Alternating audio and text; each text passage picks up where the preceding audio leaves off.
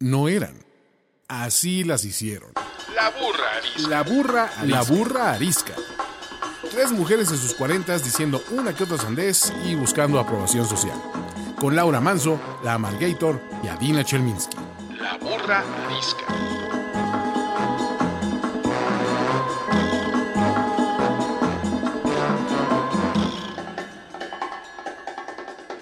Hola, bienvenidos a este episodio de La Burra Arisca. Eh, primero nos presentamos y luego al gran invitado que tenemos hoy. Eh, yo soy Laura Manso. Yo soy la Margator. Yo soy Adina Chelminsky. Y bueno, eh, Max Kaiser, nuestro amigo, el bien, bien conocido en redes sociales eh, y un hombre inteligentísimo y talentosísimo, nos acompaña hoy. Max Kaiser, bienvenido. Eh, qué bueno que estás con nosotros. Cuántos objetivos tan inmerecidos, pero es un gusto No, estar con muy- ustedes. Hola Max. Eh, ¿Cómo sabes? Nosotros siempre empezamos con una pregunta incómoda y cuando hay invitado, le toca al invitado hacer una pregunta incómoda que esté dispuesto a contestar, recuérdalo. Muy bien. antes de enunciarla. Eh, adelante. Adelante. Todo, todo tuyo. Tengo a ver, se miedo. me, se me ocurrió una después de escucharlas en alguna otra conversación. A ver, todos nos quejamos alguna vez de las mentiras que nos decían nuestros papás para evitarse un conflicto con nosotros. La pregunta es así, ¿cuántas y cuáles son, por lo menos un ejemplo, de mentiras que dices hoy a un niño, tu hijo, tu sobrino, quien sea, para evitarte un conflicto? Respondo yo una sencilla y una no tanto. Por ejemplo, eh, a mis hijos les digo a cada rato, yo probé de todo para saber qué cosas no me gustan de comer. Bullshit. O sea, hay cien mil cosas que no probaría ni en drogas. Y la segunda, más complicada, que la acabo de decir el sábado y la voy a repetir el resto de mi vida, espero que mi hija no escuche el programa. Cosas como Sí, sí, ya la sacamos del parque cañón. Exacto. Cosas como eh, tuvimos una plática de estas serias sobre temas que empiezan a vivir los niños de 14 y le dije, yo jamás me subí al coche de un amigo borracho, porque eso es peligrosísimo. Y ma- o sea, por dentro nada más en mi cabeza pensaba Tan, tan, tan, todas tan. las veces que sí sucedió y todas las veces que hice una idiotez. Entonces la pregunta es esa, ¿qué, qué mentiras dicen que ustedes juraron nunca decir que sabían que sus papás les estaban diciendo una mentirilla? A Dina le urge contestar. O sea, toma el micrófono, Adina. Todo tuyo. Venga. Jamás fumé marihuana. Tómelo. Ay, yo también. Tómelo. Yo también he dicho la ¿A sus misma. hijos? ¿Mamá has probado ¿A sus drogas? Claro que no, nunca. No, jamás. No, Niños, nunca. ja- si mis hijos están oyendo esto, niños, O sea, ellos no saben. O marihuana. sea, ellos creen que no fumaste marihuana. No sé qué crean, pero por Nunca lo ha fumado menos Pero lo ha marihuana. dicho. Mi O sea, boca lo- ha salido Constantemente. Jamás. Jamás. jamás. A ver, ¿ustedes me creerían si les digo ¡Claro jamás? que no! Obvio, tus hijos seguro no te creyeron. O se quedan con la duda, y eso es lo que quieres, ¿no? O sea, quieres que se queden con la duda, y eso era lo que intentaban tus edad, papás. ¿no? Hasta Pero mira, a mí una vez me dieron una, un buen consejo. Tú demuéstrales a tus hijos que tus límites son mucho más estrechos de lo que realmente son. Porque ellos siempre van a querer transgredir esos límites. O sea, Claro, por naturaleza. entonces tú acota un poco tus límites, acota un poco lo que hiciste, para que si ellos se salen un poco del huacal, se salgan nada más un poquito más. Pero la pregunta es también como cuántas son. O sea, ya nos pusiste un buen ejemplo. Como cuántas son. O sea, porque nos quejamos todos toda la vida de mi madre me mentía, ¿no? Ay, yo les miento diario a mis hijos. Yo la verdad tengo que decir que soy un chingo pero no soy mentirosa.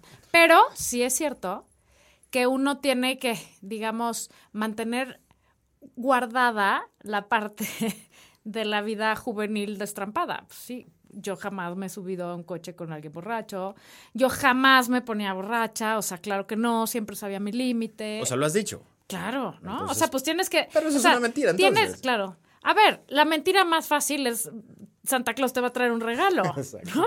O sea, Esa Bueno, es pero una esa, mentira. esa Esa- es entendible. Por ejemplo, esa es una mentira te que voy, yo nunca he te voy a decir, te voy a decir una cosa. A ti no te tocó esa mentira. A todos, nos- a todos los que estamos del el, lado. el este, día que mi hijo se, o sea, ya salimos del closet con el tema de Santa Claus, me dijo, o sea, me has dicho mentiras todos estos años.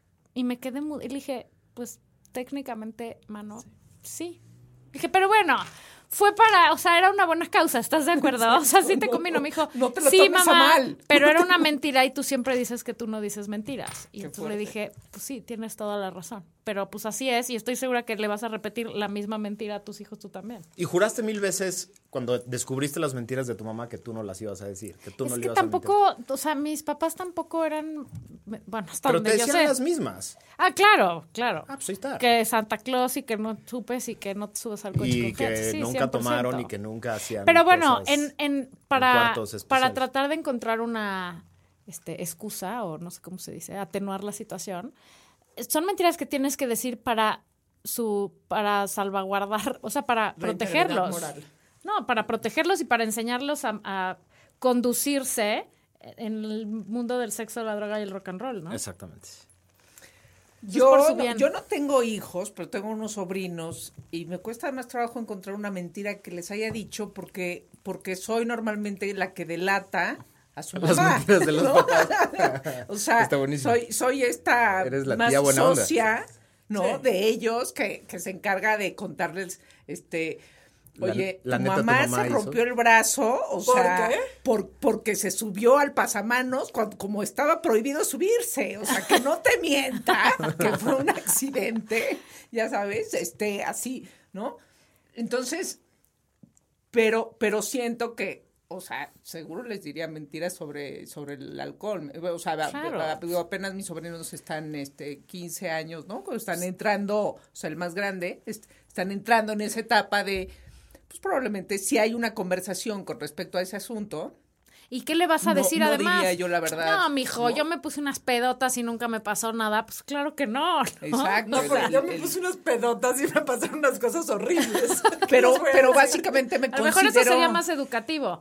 Te voy a decir todas las cosas que me pasaron en las pedotas. Es que básicamente yo me considero es, eh, me doy esos permisos, pero porque yo no soy su mamá, o sea, y este, y, y al contrario, ¿no? Este, Sí, es, sí, es tienes muy que guardar un divertido, poco me los- parece muy divertido contarles todo lo que hace su mamá, pues, es este, y los otros El lado B de su "No, mamá". ¿En O sea, le- serio?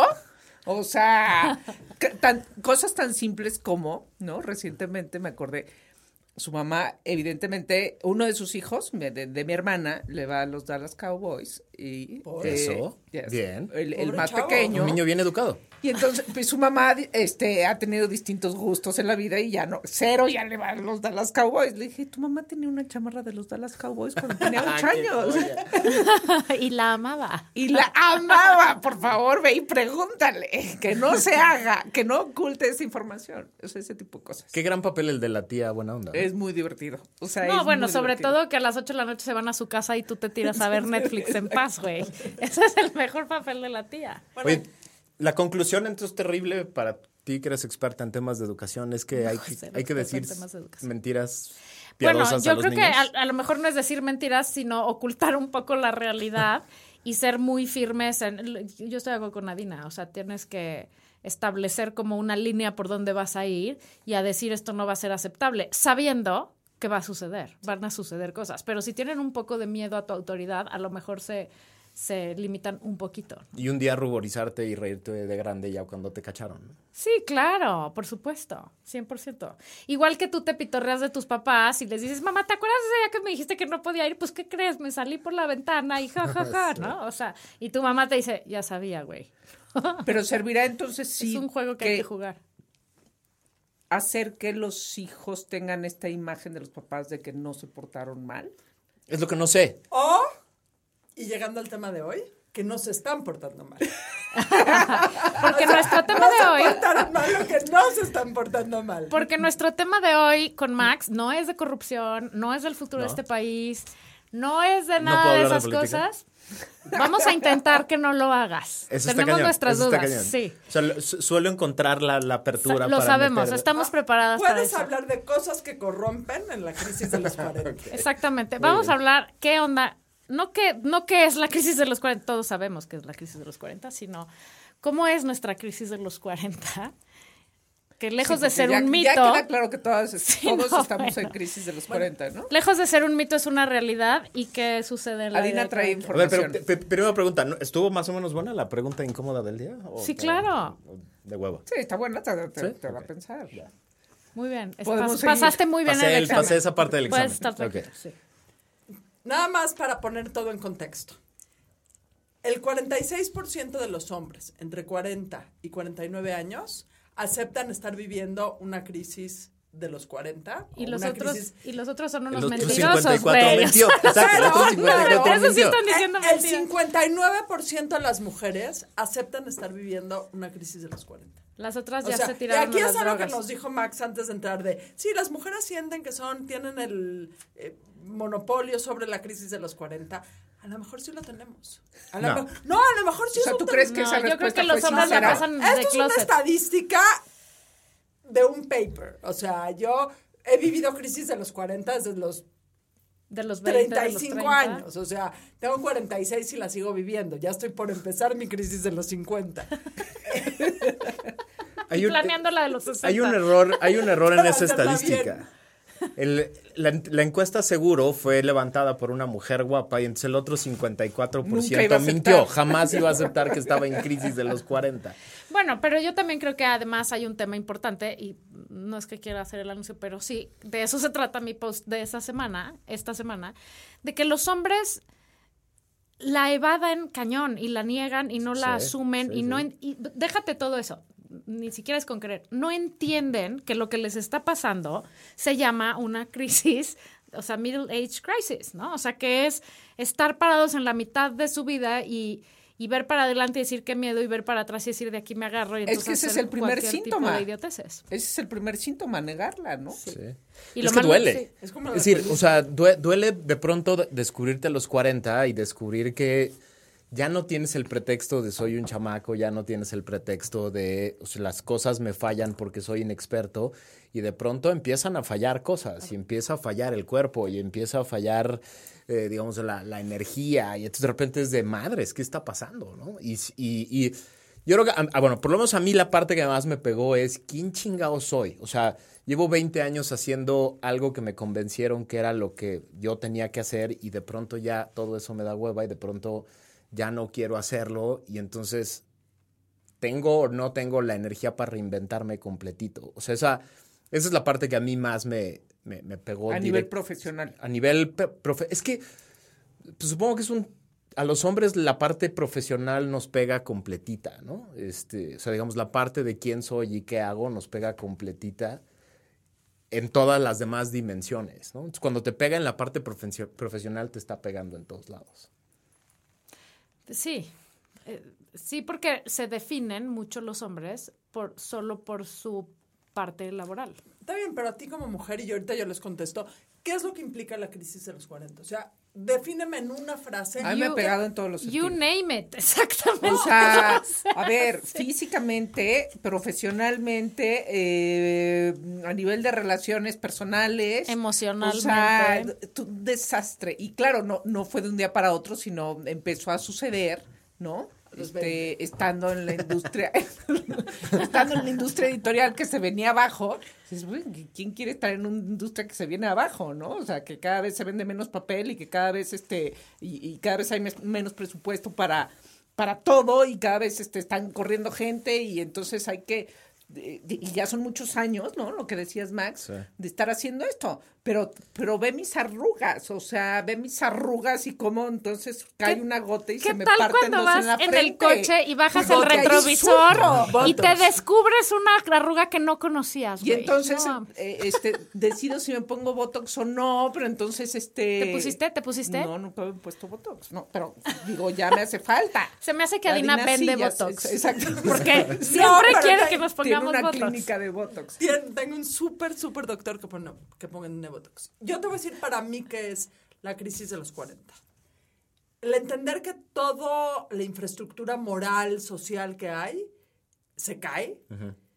Y entender que tienes que vivir con una congruencia contigo. Sin duda. O sea, que independientemente de lo que dicta la sociedad, que de cierta manera una vez que llegas a la edad adulta, pues te riges por lo que dice la sociedad y por lo que tienes que hacer y por el camino correcto. Y llega un momento Se que supone. dices, se su- vaya, Sí. mal que bien. En el mejor Pero llega un momento que lo que tienes que hacer, hacer es vivir en congruencia con lo que tú quieres, con lo que tú sientes y con lo que tú haces. Y creo que, y ese es un rompimiento Ajá, pero si lo que sientes es que ya la vida te- no vale, o sea, que ya lo que estás haciendo no, no importa, o sea, que esto... Eh, Entonces, Es que te tienes que entonces, reinventar. aun cuando la moral, o sea, y- aun cuando la moral social te diga tienes que hacer esto, tienes que ser congruente con lo que tú tienes que hacer, con lo que tú necesitas hacer para ser feliz, con lo que a ti te da eh, gusto, con lo que a ti te da placer. Y es un rompimiento súper fuerte, es un, es un poco, bueno, y eso no lo estoy inventando yo, como el rompimiento en la adolescencia, con decir, hijos, ¿Quién soy yo? ¿Quién, no soy yo? Y era así. eh, El mundo dice esto, pero yo quiero hacer esto, yo quiero vivir. Y el problema con la crisis de los 40 es que te agarra mucho más maduro.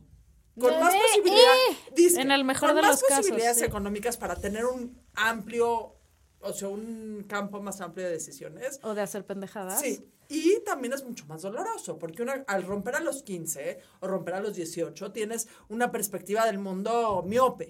Pero romper a los 20, a los 40 o romper a los 45 dices, puta madre, ¿qué me está pasando? E- Esa es la parte más brutal, o sea, el- la, la caída de todos los códigos en los que creías como si fueran la verdad absoluta. ¿no? Estoy leyendo un libro que está padrísimo que se llama The Code for the Extraordinary Mind, de un cuate que se llama Vishen Lakiani. Está padrísimo. Y, le- y él le pone un término muy cagado que se llama rules, bull- bullshit rules, ¿no? Y entonces yo creo que es la parte más dramática, cuando te das cuenta que toda la parte moral, religiosa, convenciones sociales, etcétera, pues eran bullshit, ¿no? O sea, y, y entonces y ahora, ahora tengo que inventar las mías y tengo que hacerme cargo de eh, poner mis propios parámetros, mis propias reglas. Pues era re fácil simplemente seguir las que ya me habían dicho, ¿no? Y ahora ya, te- como que te tomas la pastillita del Matrix y ya sabes que son bullshit, que no sirven para gran cosa y que, y que no es fácil eh, inventarte unas propias, y pues, pero que tienes que tener los pantalones de inventártelas, si no, pues te vas a tener que anestesiar para seguir viviendo las anteriores, ¿no? Es que justamente yo creo que de eso se trata. O sea, tiene una razón de ser, ¿no? Si la haces bien, va a ser para bien, y si la haces mal, pues, pues no. Pero justamente se trata de decir, bueno, estoy a la mitad, ¿qué he hecho y para dónde voy? ¿No? A lo mejor has hecho todo lo que te han dicho que tenías que hacer, como decías tú, Adina. Y no jaló. Y no jaló, o sí jaló, y jaló increíble, pero eres inmensamente infeliz. Por- A eso me refiero con no jaló. Sí, o sea, en tu ¿Qué almita es el no jaló? jaló. ¿Qué es el jaló? ¿Fui exitoso? ¿Conseguí esto? ¿O fui feliz? Exactamente. O sea, Entonces- pusiste las palomitas en toda la lista que te habían dicho Y- y, y- y- y no. luego... Entonces es, o sea, son dos cosas. Primero es como poner, yo creo que los 40, 50, o sea, esta, esta década es cuando pones...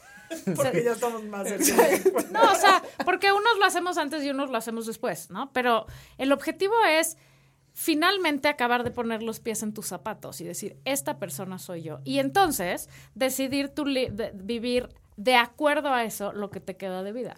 A lo mejor poner los pies en tus zapatos efectivamente quiere decir terminar un matrimonio disque perfecto y exitosísimo con mil hijos, pero que te hace profundamente infeliz, o dejar tu carrera de quién sabe qué y independizarte y decir voy a salvar a este país, o este, o sea, cualquier cosa que digas lo que yo realmente quiero hacer con el resto de mi vida es este, porque creo que sobre todo no lo vemos así, pero ese es ese es el verdadero bottom line. Estás viendo que ya lo que sigue es de bajada. O sea, No. sí, No ya me es. quitas eso en fuerte, por favor. No, O sea, yo no estoy lista Pero eso para eso. a los No, 30. O sea, pero- yo no estoy lista para Pero eso. a lo que me refiero es que, Adina, Quiero lo pensar que, que, me quedan cinco buenos años más y ya. no, lo que sigue, o sea, ya estás más para el otro lado, o sea, para el final que para el principio, ¿no? Entonces, pues es cuando más tienes que fijarte en quiero que, que rinda lo máximo y que sea lo mejor y pasarla bien. Ahora, la gente que no sabe cómo bajar esos balones y cómo poner los pies en sus zapatos y cómo decir y tomar decisiones para pasar el resto de lo que le queda de vida, que pueden ser 50 años. De la manera en que lo haga realmente sentirse bien en sus zapatos. La gente que no sabe hacer eso es la gente que se la pasa de una vieja a otra, de una peda a otra, de un Corvette a un Ferrari, a una voy a correr la Panamericana, voy a ir a matar al oso polar, voy a Claro, que al- puede ser que también parte de la transición, o sea, este, Sí, o ahí se quedan, como, ¿no? O sea, ¿no? porque- de las porque- crisis de los hombres. o si pero- mandan ma- mandar to- digo, si mandan todo al diablo y se quedan en eso para siempre, evadiendo la realidad, porque una parte muy importante de la crisis es detectar las cosas que no estás contenta, detectar qué quieres y entonces decir, voy a hacer A, B, C, D. Lo que pasa en muchos casos es que dicen, ya lo detecté, no me gusta, ya me voy y se quedan ahí forever, ¿no? En el ya me voy, evadiendo para siempre todo, la familia, los hijos, los ¿Y las hay gente a la que no le da? O sea, en esas estadísticas no le da a la gente, o sea, no le da la crisis de los mundo le da. 40, o sea, es muy difícil, te ¿no? voy a decir Ah, la pero, pero o tal sea, vez hay niveles. La, ¿no? única, la otra estadística que conseguí es, según cada país del mundo, hacia, en todos los países, la crisis de los 40, este low en la crisis de los 40, es prevalente en todos los países del mundo. Lo único que es diferente es la edad en la que le pega a cada uno esta crisis de los 40. ¿ok? Hay países en donde les da antes de los 40, a los 39 años, hay países en donde les da los 62. Ok. Pero es un común denominador en todos los países del mundo. O sea, este es un estudio, es un estudio que se hizo en la Universidad de Warwick. Es ¿Cuál es el más alto? El de edad más alta. Hay que, hay Puer- que, hay que ir. El de edad más baja, No, Puerto ya. Rico a los 35 años. El de edad más eh, alta, Ucrania a los 62 años. No, y, bueno. espérame, eh, y, y no necesariamente tendría que ver con la México edad promedio de la 41 gente, años. ¿no? No, no, O no. sea, la, México a la, la- 41, la mortandad sí. de, de edad de, de muerte. O tiene, o tiene que ver con llenar cierta... O sea, lo que estás diciendo ahorita es... Básicamente la crisis de los 40 es el momento de decir, es ahora o nunca. Exactamente. O sea, Exactamente. O lo vivo ahora, que medio el cuerpo medio me funciona, eh, sigo medio simpático y ya estoy en un... O nunca lo voy a vivir. Hay un, hay un autor que es padrísimo que se llama Mihaly Chichel. Mihaly, su apellido es impronunciable. Pues su libro famoso se llama Flow. Es un librazo ese, ese libro, porque el cuate lo que dice es, tienes de dos en este momento, hay dos caminos. El de la anestesia o el de meterte al pantano, ¿no? Y el de la anestesia puede ser alcohol, drogas y rock and roll, pero también puede ser correr ultramaratones y Claro, etcétera, ¿no? Porque la estás... Panamericana y matar al oso polar. Esa- y la, el, ¿cómo se llama? El, camino de Santiago. güey, y la- sucede, ¿eh? O Lo de sea- matar el oso polar suena albur, no es por nada, pero te lo dejo así. Exacto. No, lo que dice este es güey es... y me parece terrorífico. El camino uno es, ya estoy demasiado grande, ya hice, ya, ya fueron demasiados años en este tema, ya le invertí demasiado a este matrimonio o a esta carrera, ching su madre, alcohol, drogas y rock and roll para anestesiarme. O, dice este brother, me meto al pantano, que es meterte hacia adentro y empiezo a ver Y caminar. y, y dice, o sea, lo que dice este brother es, ese, ese duele cañón. O sea, porque si es meterse al pantano, es encontrar cosas horribles, es tener... Es enfrentarte contigo. Exactamente. ¿Y tú cuál hiciste? Yo hice el segundo. O estoy en ese. O sea, yo, yo estoy como sacando la cabecita del pantano en este momento. Sí, sí estuvo rudo. Sí, sí fue un, fue un camino pinche. Porque además se dio como con. Como con- no voy a hablar de política, pero se dio como. se Pero dio- por el Se contexto. pero con el, por el contexto, es decir, me dio exactamente cuando acabó el gobierno en el que estuve trabajando en un muy buen nivel y que yo pensé que ese ya era mi camino, ¿no? Sí, o sea, acabaste un... Y entonces de repente se da la salida, se da, acaba el, el gobierno, acaba mi, se acaba la parafernalia que me rodeaba, ¿no? Y que me hacía sentir muy chingón y muy importante. Y madres, de repente solito en la vida y a De ver, repente güey, eres ¿ahora un simple mortal. Un maldito mortal al que nadie pela, ¿no? Entonces hay que meterse y hay que encontrar que ni eras tan chingón como pensabas, ni eras tan importante como creías, ni, ni, ni, la- ni las tenías tan definidas. Y entonces esa, esa ida al pantano es pinche. Y, en- y es- y entiendes cuando eh, ves a amigos que prefieren no ir al pantano, ¿no? Y que prefieren eh, hacer un maratón forever. y luego irse a un triatlón y luego ponerse la peda de la vida y tener... O mandar a la esposa al diablo y entonces luego se agarran otra y tienen el mismo, pro- o sea, mismo infierno, diferente diablo, pero Porque se asomaron al pantano y dijeron, no, Nel, ni madre. Oye, Max, y como dices, duele, ¿no? Duele, Duele eh, hace- o sea, reconocerse ahí duele, porque entonces te das cuenta que ahí están las arrugas y ya pasó el tiempo y no hay manera Y no hay para atrás. de volver. Porque además... Y, todo se pasó fucking rápido. Este, y, y uno, pues, o sea, cuando cuentas tu historia me identifico porque fueron también para mí muchos años de trabajo en proyectos exitosos, eh, ¿no? Y- y entonces, y de repente, nada. Nada, na- ¿No? no, queda nada, todo se destruye. Ajá. Y luego además ves que te- también te pasó a ti, ves que los que llegan destruyen todo lo que hiciste y dices, madre, si entonces ni trascendencia ni nada. Eso no pasa. o sea, Eso no entonces, pasa. Madre. Y entonces, este cuate tiene una explicación que a mí fue como la que medio me salvó. O sea, que dice, una vez que, una vez que ves eh, hacia adentro, cuando decides ir al pantano, lo que pasa es como cuando Neo se come la pastillita del Matrix. Ya, a partir de ahí, ya no hay bullshit. Ya no, ya no te puedes hacer güey solo.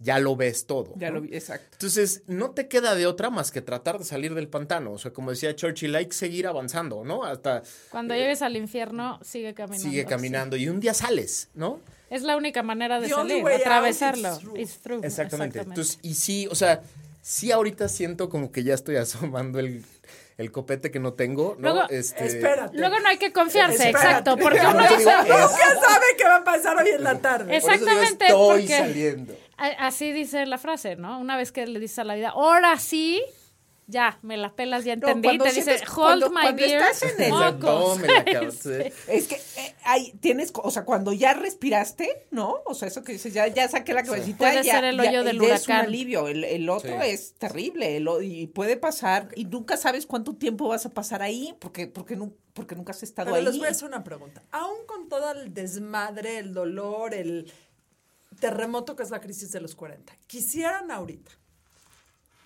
estar en sus 30? No, Jamás. Es la No. mejor edad de No. mi vida esta. Mejor No, época. 100%. La mejor época de mi vida, 100%. sin duda. O sea, porque además, ya, o sea, ya ves, ya ves la vida de un plano distinto. Es decir, aunque sé que a- a- pronto alguien me va a dar un madrazo de, ay, sí, güey, ya tú ya, ya estaba no, saliendo, no que ya ¿no? las traías todas, sí. Eh, de todos modos, sé que ese madrazo ahora lo voy a recibir muy diferente. O sea, sí me siento una persona distinta.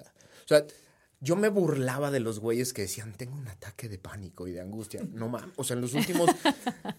en el último año me dieron varios. horrible. se siente. Es de- horrible. No puedes respirar. O sea, sí es de. Me voy a ¿Qué morir. me está pasando? Maldita sea, ¿qué es esto? ¿No? Eh, pero, de- pero cuando pasas y ya no los empiezas a sentir tan seguidos y ya no.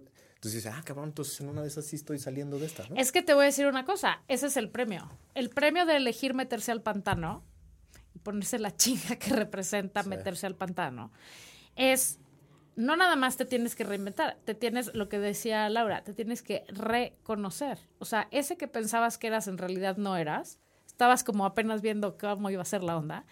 El que eres es el que va a salir del pantano. Y te voy a ¿no? decir algo. En el reconocimiento hay una parte bien pinche en un principio, pero bien sanadora. Sí. Reconoces que tienes una parte oscura. Y esa creo que es la parte más cabrona de la crisis de los 40. Y El aprenderla a reconocer querer. que tienes una parte oscura. Y aprenderla a que querer. es una parte Cuando caes al horrible. pantano. No, no, que es una, o sea, que todo mundo dentro de nosotros tenemos una parte que no es tan bonita, que queremos cosas que no son particularmente tan bonitas y que tienes que aprender a quererte tú como eres, con tus ángeles y con tus demonios y a fin de cuentas es lo que eres. Sí, es el Y ejercicio. sales completo. Sí. O sea, sales como una persona completa. Buena, mala, pero completa. O sea, ¿tú ya saliste? No. Yo ya dije, Por hoy, crisis por de hoy. los 40 Eso se va a hacer una crisis de terapeuta. los 50. O sea, yo soy la persona que anuncia las crisis. Yo soy la persona de los anuncios a los antidepresivos, básicamente. Oye, pero sí, o sea, lo que quiero decir es que cuando, como dice Haruki Murakami, cuando salgas de la tormenta no vas a ser la misma persona que cuando es- entraste. De eso se, se trata, trata la la tormenta, tormenta. ¿no? O sea, si lo haces bien, la crisis de los 40 es lo, primer, lo mejor que te puede pasar en la vida, en realidad. Si, si no es el ejercicio de humildad más grande de tu vida, no, No, no, lo hiciste bueno, bien. exacto. O sea, como dice Aina, si, si, si no es este ejercicio en el que viste esa parte horrible y oscura y la abrazaste y dijiste, pues ching, esto soy, o sea, esto también soy, y sales completito, íntegro y dices, soy eso con esto. Y luego creo que viene la segunda parte, que es como exponerlo, ¿no? O sea, empezar a decírselo a todo el mundo, pues di sí, sí, cabrón. O sea, esto es lo y que al hay, que le esto es lo guste, que qué bueno, y al que no, pues. Y lo que pena, creo que ¿no? lo que a mí me ha funcionado mucho de esta de esta asomar la cabecita es que ya no estoy gastando energía en esconderlo. O sea, me di cuenta de la cantidad de energía que gastaba en tratar de taparlo, cubrirlo, que nadie se diera cuenta, tratar de crear una imagen distinta de mí y de alguien que no era. Esa madre me tomaba el 90% de mi día. O sea, tratar de Sí, proyectar que alguien que no era. alguien que no era. Sí. eh, me tomaba la mitad, el 90% de mi energía hacer, hacer eso. Cuando de pronto ya renuncias a eso, madre, te das cuenta que tienes mucha más energía y tiempo para hacer mil otras cosas. Sí, definitivamente. Oye, no, no es fácil, o sea, el salir y decir estoy mal, o sea, no, estoy, estoy, estoy madreado. Es, No este, sales a decirlo, pero ya no te preocupa si alguien se da cuenta, ¿no? O sea, yo creo, no, no, yo creo que no se trata de salir a, a poner un pues. póster y decir, miren, les voy a platicar mis demonios. No, pero ya no estás ocupado en, en, querer- en- en querer cuando alguien te Sí. pregunta. ni en quedar oye, bien, ¿no? tal, sí, es esto. Exacto, en quedar bien, en tratar de proyectar Si algo. quieren podemos hacer un programa en donde cada quien platique sus demonios. Se los dejo. Eso está bueno. Oye, Oye. este, pero, pero al final también es crisis es oportunidad, ¿no? Y es cuando, pero también otra vez, solo lo ves cuando ya respiraste, antes no lo ves, antes estás, o sea, ese tiempo de, de, de estar sin respirar es Es horrible. bien Oye, porque además estás sin respirar con tus propios demonios, como dicen, y tus, tus issues solo de ti. Y al mismo tiempo se suma que tus papás se hacen viejitos y empiezan con achaques. Que tus que hijos se vuelven adolescentes y empiezan los pedos de a de veras.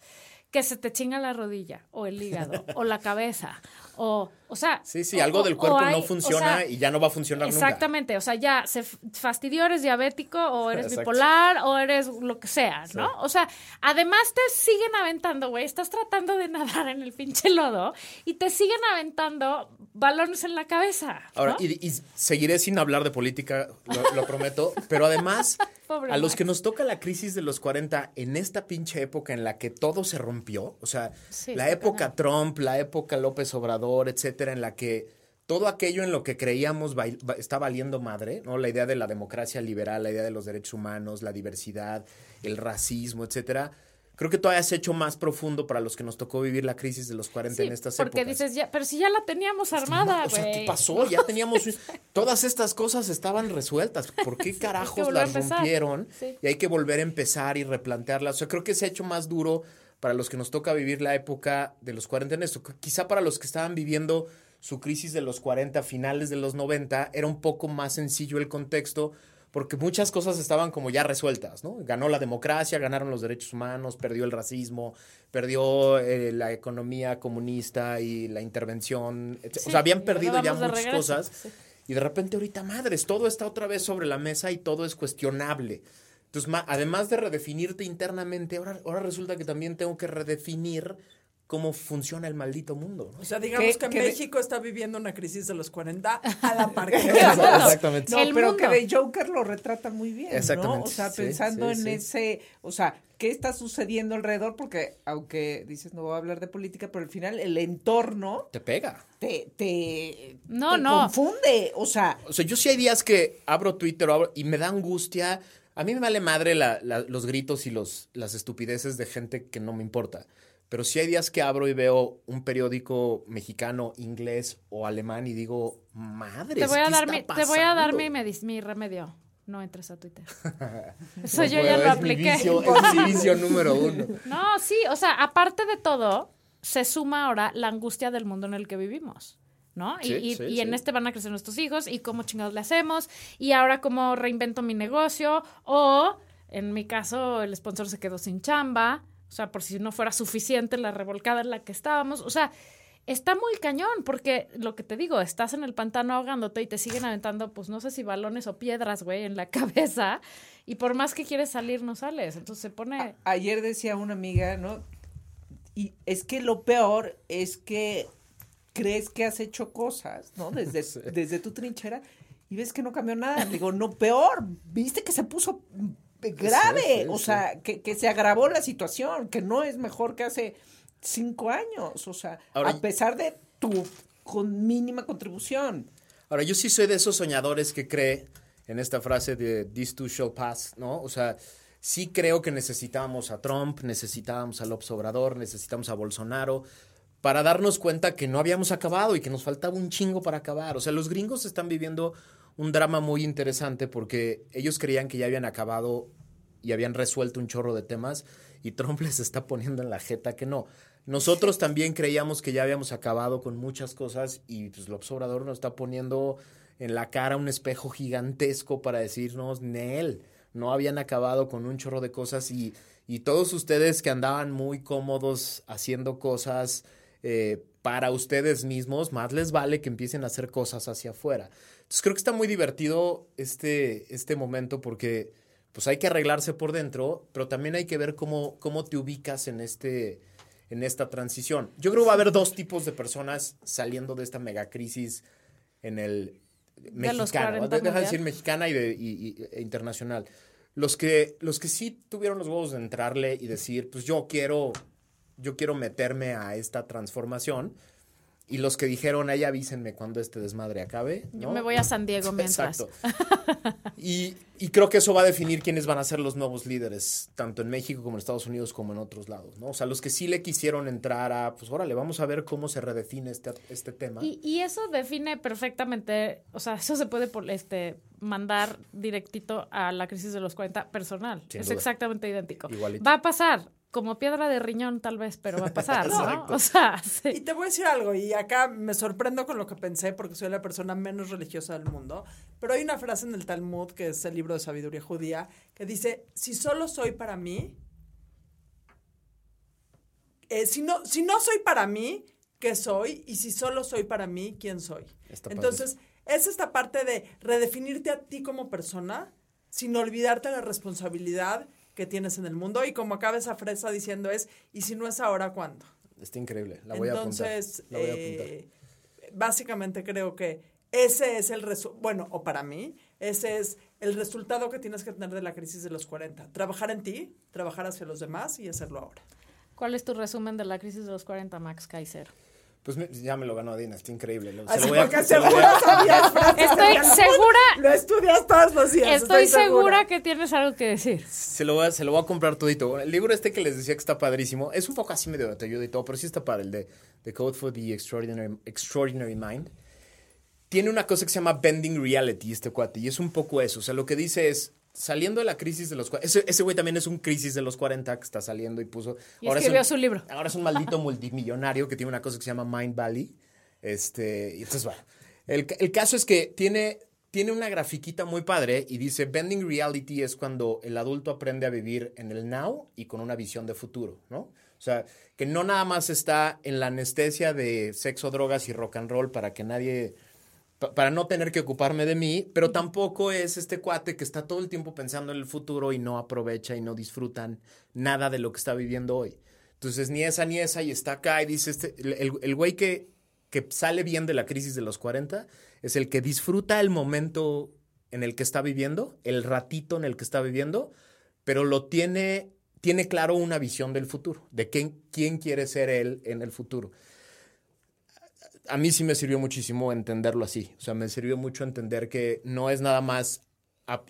Creo, mi gran tarea es la primera. Yo creo, yo creo ser muy bueno para soñar en qué quiero hacer en el futuro. Soy malísimo para vivir el momento. Malísimo. Sí, es un Y ese es mi trabajo- gran tarea. un O sea, trabajo es tu gran reto. fuerte, Ese es mi gran sí. reto. O sea, mi gran reto es saber disfrutar hoy. La Ok, suya. Yo, este, yo les traigo, saqué unas, eh, para quienes no han identificado eh, que están en la crisis de los 40. Les tenemos una noticia. no, no es que son súper de los cool. síntomas que estás en la crisis de los 40, estás evidentemente tremendamente apático, ¿no? O sea, o ganas o pierdes peso. eh, te- te- tienes celos de las otras personas a las que les está yendo bien, ¿no?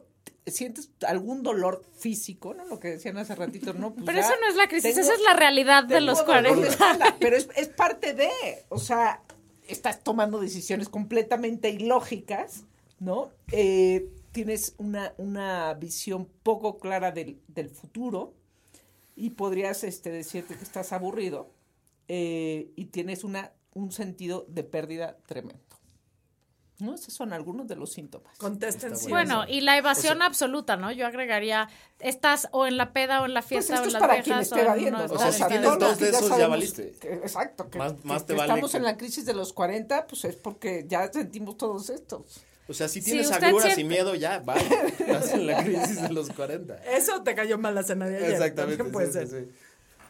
como, como el chiste que hice, hoy salí con mis amigos a un bar y me tuve que tomar un omeprazol, pero obvio les dije que era una tacha. ¡Qué oso decir que tenía grura! o sea que ya saben, les pasé un Bueno, tip. usted, Margarita. ¿Qué? ¿Mi conclusión? Sí. Mi conclusión es que pasar por el pantano es desgarradoramente doloroso. Y, eh, implica tiempo, trabajo, dinero, porque hay que ir a terapia y que alguien le ayude a uno, porque eso siempre sirve. Y el bo- hay que ponerse botox. Eh, es- eso ya es opcional, pero también ayuda. Es terrorífico y, y- y además lleva un buen tiempo, o sea, no, no es una cosa inmediata. Pero si deciden entrarle y haciendo bien- hacerlo bien, va a ser la mejor decisión que tomen en su vida para ustedes, para su significant other, para sus hijos, para todos los involucrados, ¿no? Porque la otra opción es seguirse haciendo pendejos y la verdad es que creo que eso nunca lleva a ningún lado. Entonces, éntrenle. Gracias por estar hoy con nosotros. Gracias, gracias Max. Ay, Eh. Max, antes de que te vayas, Max tiene dos. ¿Cuántos libros sacaste al mismo? Max es la persona que saca no uno, sino dos o tres libros Hablando al mismo del tiempo. overachiever. Exacto. Dinos Pues mira, rápido en de el- tus justo libros. se juntaron, crisis, se juntaron ¿eh? Cuatro. O sea, cuatro. Ahí no más. Sí, Ahí no dos- más. Dos, dos de coautoría. O sea, Es- es uno parte de es su crisis. Sobre el liberalismo. Justo hablamos, cinco cuates, hablamos de por qué tenemos, en la época de las tiranías populistas, por qué tenemos que retomar el liberalismo como el gran, la gran ideología que hay que seguir. El segundo es uno muy aburrido académico sobre contrataciones públicas, pero que vale mucho la pena. También lo hice con otros cuatro cuates eh, para reconstruir el sistema de contrataciones públicas en México. Y los ¿Cómo, otros cómo di- se llama ese segundo? el- el- se llama el sistema de contrataciones públicas en México. Se oye súper, súper Súper emocionante. divertido, como para una tarde de, de Pero, whisky. o sea, perdón, a mí, sí se me hace un tema fundamental. es un tema muy O sea, importante. porque toda la corrupción en México sale del tema de la las contrataciones públicas. Muy bien. Todas. No se burlen. El tercero. Y el, tercer, el tercero lo hice con mi hermana, que está padrísimo, se llama Bolívar el Niño Presidente, y es un cuento para niños, para explicarle a los niños de qué se trata la corrupción, cuál es el drama que estamos viviendo en México, para que lo entiendan y, y no se angustien. Y, pero sobre todo es un, es un libro para explicarle a los niños que la política es algo que se puede hacer bien y que puede servirle al país. Para inspirar a hacerlo mejor. Y el cuarto, que ya saldrá en, en un par de semanas, se llama el método 10510 y es para generar sistemas de integridad en las empresas eh, a través de la confianza. Y lo hice, está- ese va a estar padrísimo porque en lugar de hacer un libro académico de hueva que nadie va a leer, me junté con Rictus, el monero del financiero, y con Alarcón, el monero del Heraldo. Y entonces es un libro con 40 caricaturas en los que explicamos cómo se hace un modelo de integridad al interior de una empresa. Qué increíble, Max. Muy bien, Felicidades. ¿no? Pues cuatro y, y era tu crisis. Era- exacto. O sea, Así, que bueno, ¿Cómo procesó cuando Max Kaiser su crisis? vienes otra vez al programa. era una- un escribió ejercicio cuatro de humildad. libros. Exacto. en un Imagínate. ejercicio de canalizar su crisis, se sentó y escribió cuatro libros. Gracias por estar aquí. Gracias por el Tus redes comercial. sociales. Eh, Max Kaiser 75 en Twitter, igual en Instagram. Eh, Laura Manso, arroba Laura Manso Arroba la Margator. Arroba Dinachel. Muchas gracias por estar aquí. y Nos arroba eh, la burra arisca.